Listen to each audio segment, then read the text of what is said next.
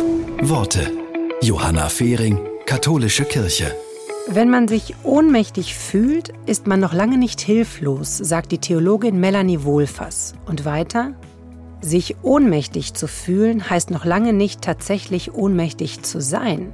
Meine Erfahrung ist, die Menschen fühlen sich oft schwächer, als sie sind. Ich bin da ganz klar. Glaub nicht alles, was du fühlst. Schalte deinen Verstand ein und schaue auf das Gefühl von Ohnmacht. Mach den Realitätscheck. Bist du wirklich hilflos oder hast du Handlungsspielraum? Wichtig ist, etwas zu tun, denn Handeln weckt Hoffnung. Ganz konkret am Beispiel des Ukraine-Kriegs. Viele haben gespürt, dass ich was tue, bewirkt was Gutes für andere. Dass ich da bin, macht einen Unterschied.